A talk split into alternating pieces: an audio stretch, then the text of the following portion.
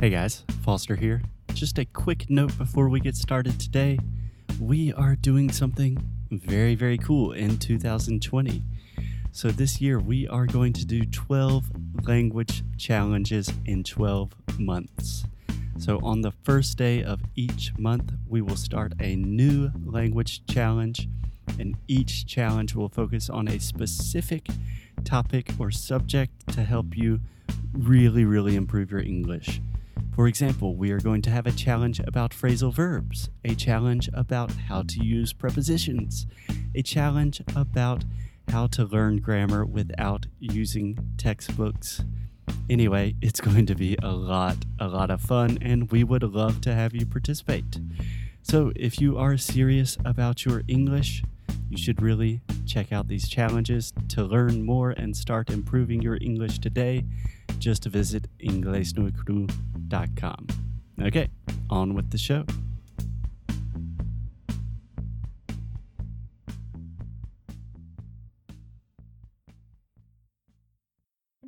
Oi, Foster. Olá, Alexia.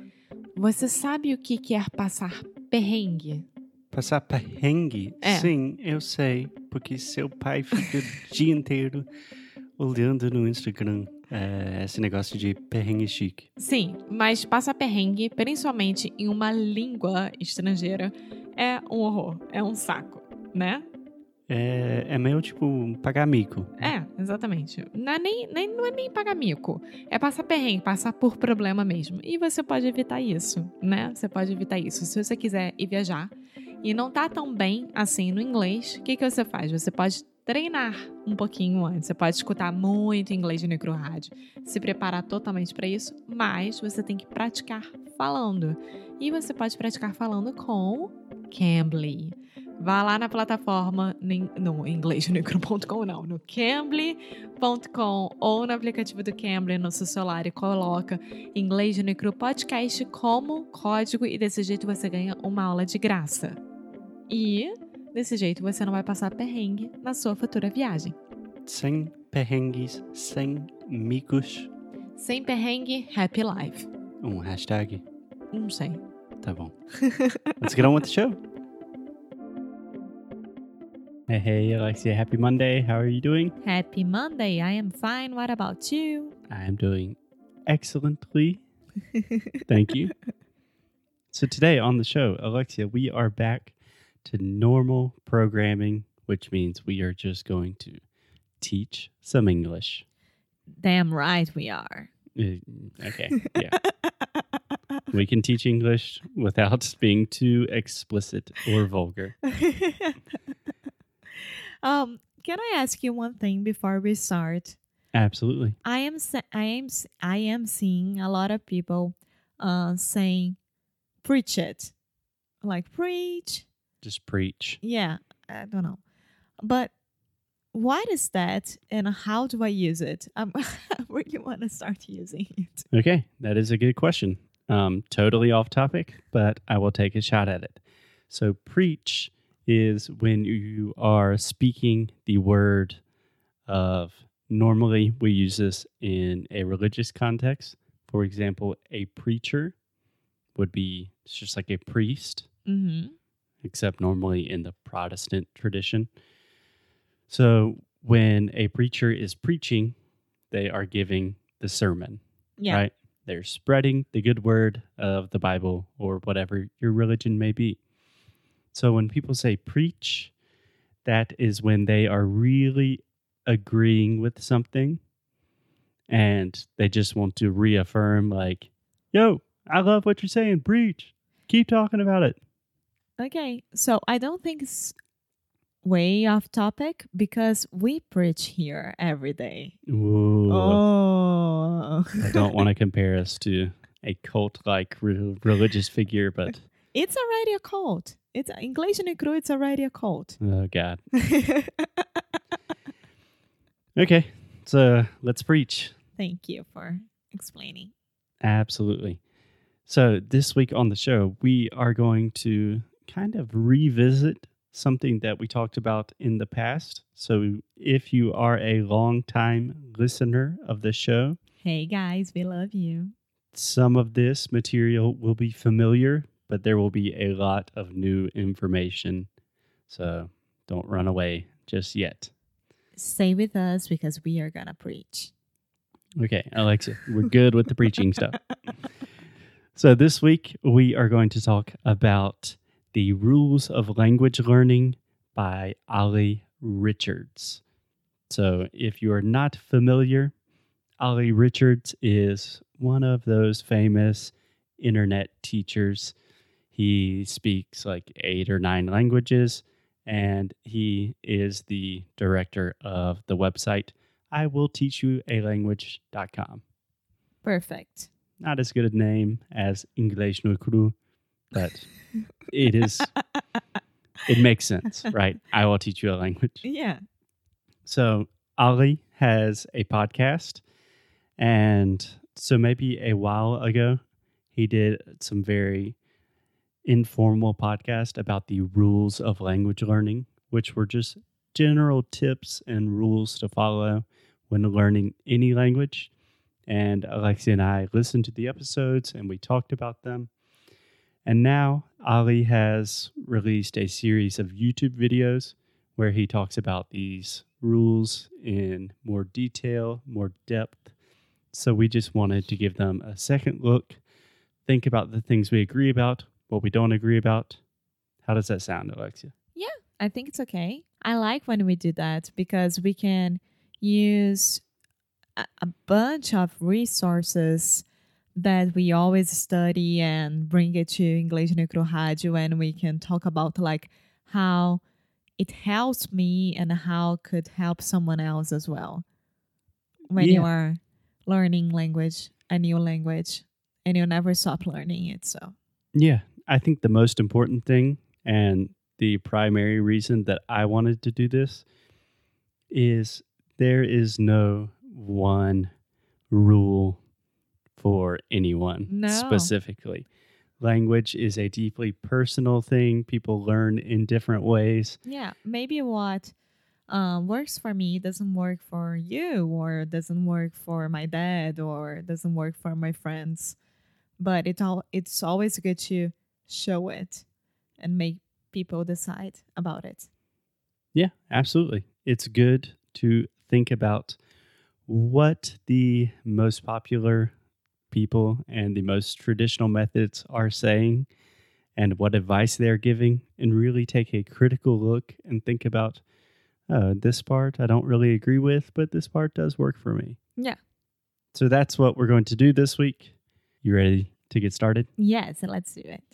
Okay. So, Olly's first rule of language learning is do not take language learning advice from native speakers.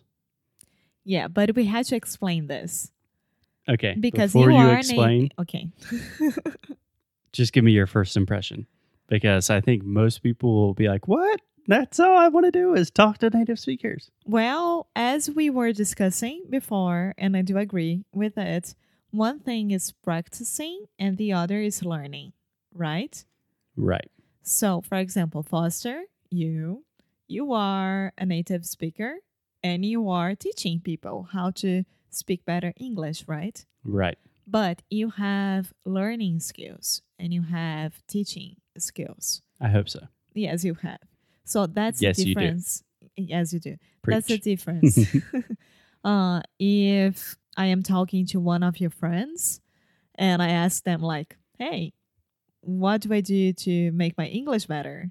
They probably will say, like, watch this movie, um, yeah, that's a pretty common. go to a book club, or anything like that. yeah. So, a really important distinction that I'm not sure if Olly makes this clear enough in his video, but there's a big difference between a native speaker that has not learned another foreign language and then a native speaker that does speak other languages. Yeah. And then there's another difference between native speakers who are also teachers, Yeah. right?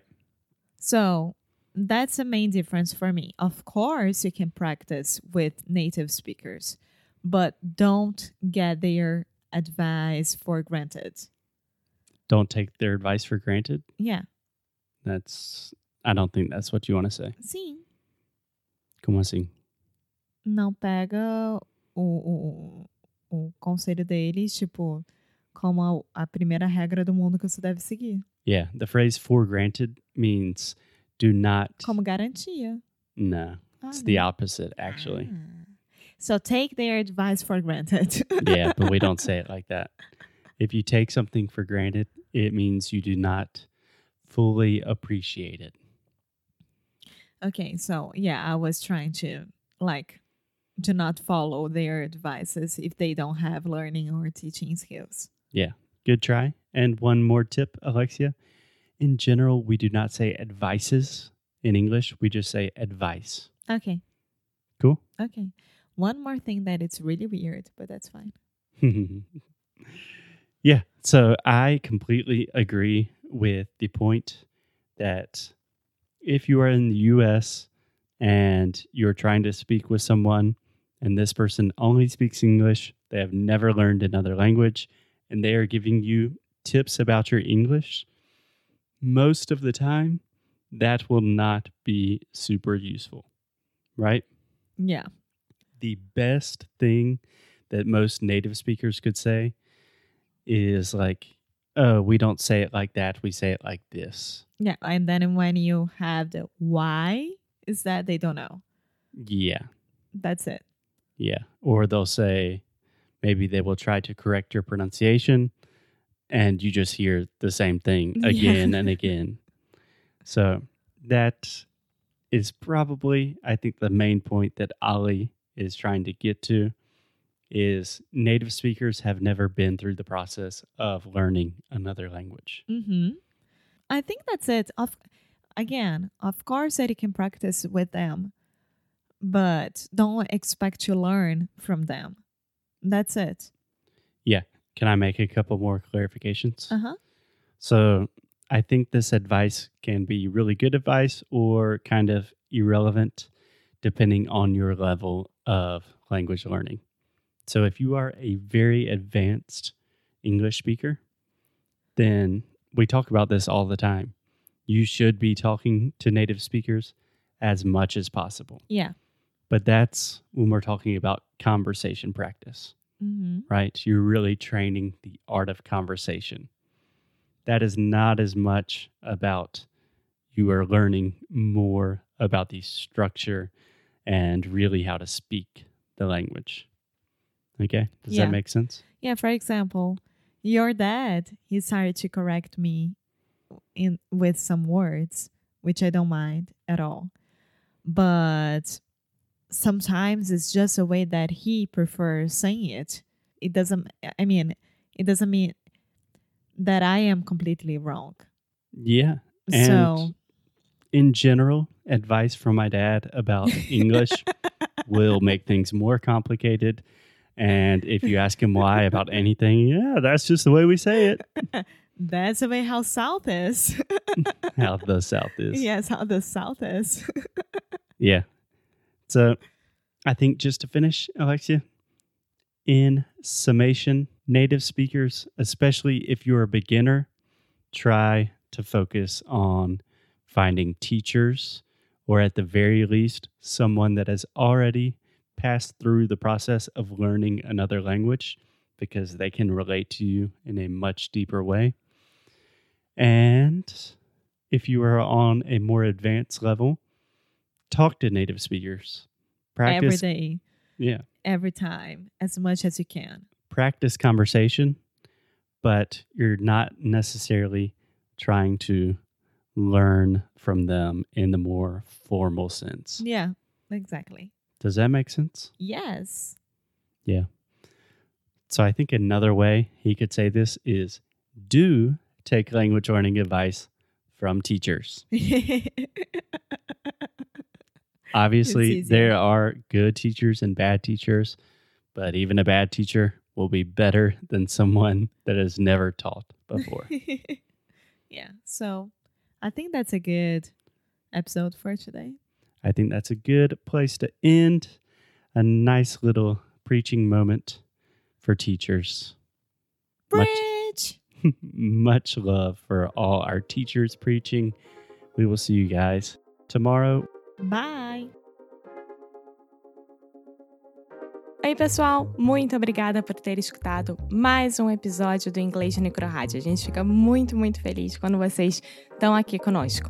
E você que quer continuar recebendo novidades e recebendo recursos grátis, vai lá no nosso site e você vai encontrar tudo isso. Além disso, você vai saber quando que Sound School vai abrir para se tornar nosso aluno do melhor curso de inglês online que existe nesse mundão.